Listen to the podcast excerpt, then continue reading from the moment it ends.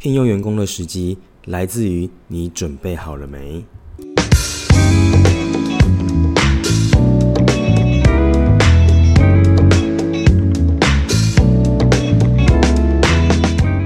？Hello，欢迎回到创业喜巴拉，让你的创业不再赌身家。大家好，我是史刚。那我们这个节目呢，是由点石教练培训赞助播出哦。本节目呢，都通常在分享关于创业的一些心法，还有一些创业的方式，以及最重要的思维。因为有好一点的思维，才可以让你的创业道路更加的顺遂喽。那我今天想跟大家聊的主题是关于我们到底创业以后，什么时候呢，才是应聘员工或建立团队的好时机呢？其实这个问题啊，我觉得很重要的是一个心魔的问题哦。身边过往有非常多的朋友啊，其实在创业之后，呃，非常的专业，然后呢，开始有了生意，那慢慢的越来越忙碌了。可是呢，他们迟迟都不请员工，我们就会了解到说，因为他们害怕的是，呃，这个生意不稳定的情况下，真的可以请吗？那请了之后呢，我会带人吗？那他可以如我的预期一样，这样子去呃交付呃我可以给他的工作吗？哦，我觉得这些呢都是非常多的创业者在过去呢呃会疑虑的地方，所以导致他们越来越忙，然后一直呢把自己搞得非常的累。所以这一集就会跟你分享四个步骤，我们就听下去吧。首先呢，我想要你想一下，你觉得聘用员工或者在建立我们的核心团队，它是一种感觉呢？还是它是一个逻辑呢？哦，什么意思呢？也就是说，我今天呢、觉得，诶，我觉得我好忙啊，然后我觉得我工作好多啊，我觉得我应该呢是要来组一个团队了，或者我应该要来聘用员工了。诶，那到底要几个？这样看起来感觉我应该是做了两个人的工作吧？那我们就请两个喽。诶，请问你是这样子吗？哦，我刚才在演绎的那一段，就是所谓的靠感觉在思考我要不要请员工哦。那其实啊，这也是非常多中小企业当时在应聘人的时候遇到的一个问题，就是没有人教过他，我到底应该在什么基准下是要是呃来请人的。当然有一个首要的大条件是，你发现你负荷不了所有客户的这个量体的时候，那当然你就是要请人的时候。可是究竟要请多少人呢？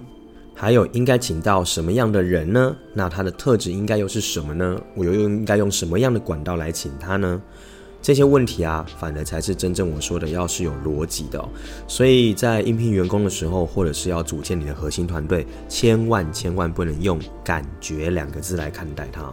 所以今天我想跟你分享四个面向，是我自己啊，以及我跟一些前辈互动的过程当中哦，所整理出来的四个面向，也就是你要请人的时候，你可以用这四个方向来思考。那对应于你请到人的这个特质、质量，或者是说他的人数或规模，我觉得会相对的再更符合逻辑一点点喽。好的，那我们就开始吧。首先呢，第一个，你的员工要请多少人的话，来自于你对一切所有工作的项目都可以数字化，什么意思呢？例如说，你有没有先把你的工作呢去做到细节化的拆解，将它分门别类的来做分类哦，这样子你才比较知道到底你的工作呢分成几个部门，那每一个部门以下呢，它各是什么样的职掌哦，这也就是我们在管理上所谓的工作说明书哦。例如说，今天假设有业务部门，那业务部门底下有哪些角色？哦，可能是有收集名单跟开发名单的。那收集名单加开发名单，它就必须要明确的工作项目。例如说，你列出五大项是它的主轴工作，以及可能五大项它的行政工作。那你就会知道，哦，原来呃这个业务部门里面的这个开发跟收集名单部门的这个工作项目，原来有这十个。那你就会知道，你应该要请几个人来 handle 这样的一个呃工作量。例如说，现在呢，它的量体已经超过了一个人可负荷，那你大概就一呃去用数字算出来，你就知道，也许现在我们部门需要两个这样子的人。所以像这个东西呢，是需要先分门别类，然后有明确的工作项目，再来看到公司现在盘点它目前的工作量数，然后就可以大概的算出我应该现在要增加多少人。那如果你是餐饮业的话，甚至你要用坪效。好，或人效来做这样的一个判断。例如说，现在这个呃餐厅里面的总共的座位数有多少，以及来客数平均数到多少，那它的上限天花板又是多少？这样子呢，去计算出来。如果我要把我们的那个呃客户数填满的时候，我还会需要总共有几个人？其实这个人效是算得出来的。那你再透过现在的这个客户来客数的状态来决定你应该要备用几个人，还有你未来要准备开始找几个人，未雨绸缪的概念。所以这个叫做数字化你的工作项目，你也会比较知道你应该要找多少人哦。好的，那说完第一个之后呢，来聊一下第二件事情。如果说你要建立核心团队，我会说要看你的长期愿景规划来做考量哦。也就是说，如果今天我只是单纯的要把我的生意数塞满的话，那当然用刚才第一个方法，你大概就会算出你应该要有多少的员工数了。可是啊，如果把它塞满了，那之后呢？好，所以第二个你要用长期的愿景规划来做考量。我继续延续刚才的这个餐厅的例子来说。例如说，我里面有一百个座位，然后我也把人数呢请到了四十五个人，那满编客户也满编了。可是这样子的话呢，那下一步应该去到哪里呢？那有时候就会产生这样的问号。所以关键是什么？关键是长期愿景考量。也就是说，我这个品牌，我未来有没有要发展拓店？例如说，我要开分店，我要开跨境，还是我要开连锁，还是我要做新的事业部？这个就是要跟长期规划去做到挂钩，那经营者才会比较知道哦。那我接下来应该要储备什么样的人才哦？我要跟大家讲一下哦，人力资源这件事情是一个预备学，它不是一个发生了才要做的事情。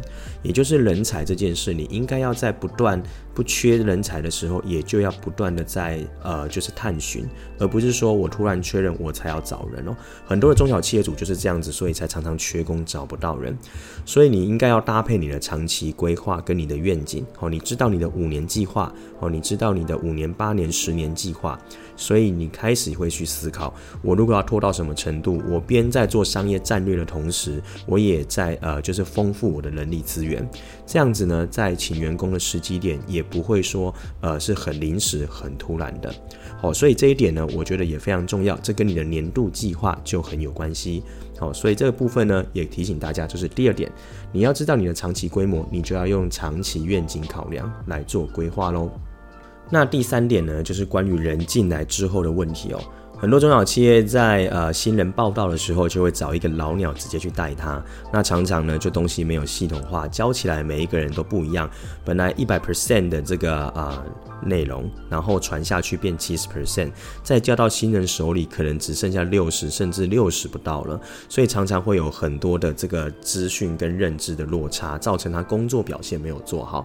所以第三点，我会说，你要聘用员工以前，你也要先建制好你的系统框架哦。第一点谈到数值化，就是你的工作说明书，对吧？那工作说明书出来之后，你要针对工作说明书的主轴项目里面去拆解。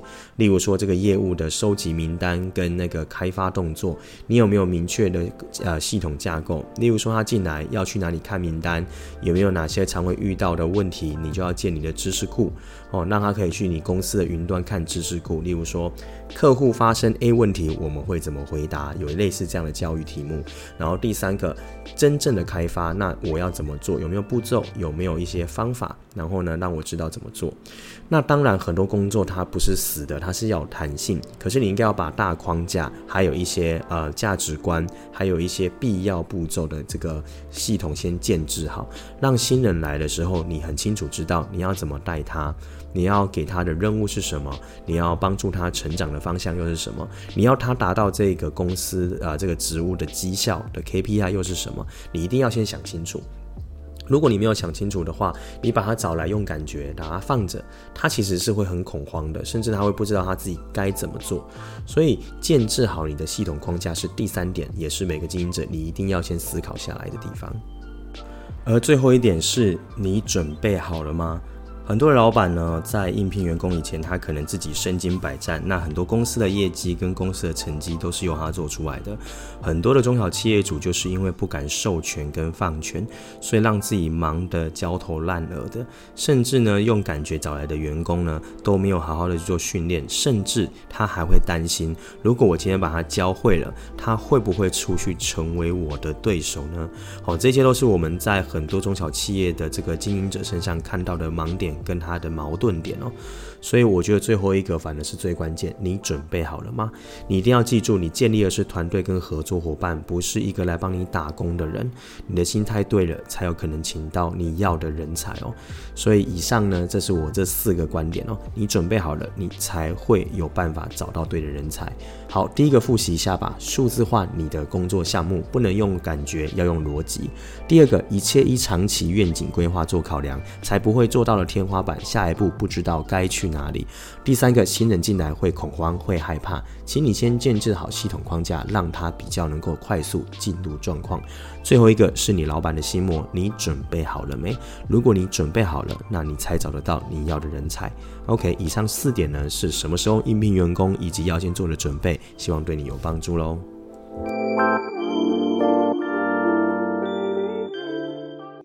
好的，这一集到这里差不多做一个结束了。如果你喜欢的话，欢迎追踪我们的 Instagram，你可以在上面也留言，让我们知道你的想法。也欢迎在 Apple Podcast 留下五颗星的好评，也在下面交流你对这一集的看法，我们也可以知道。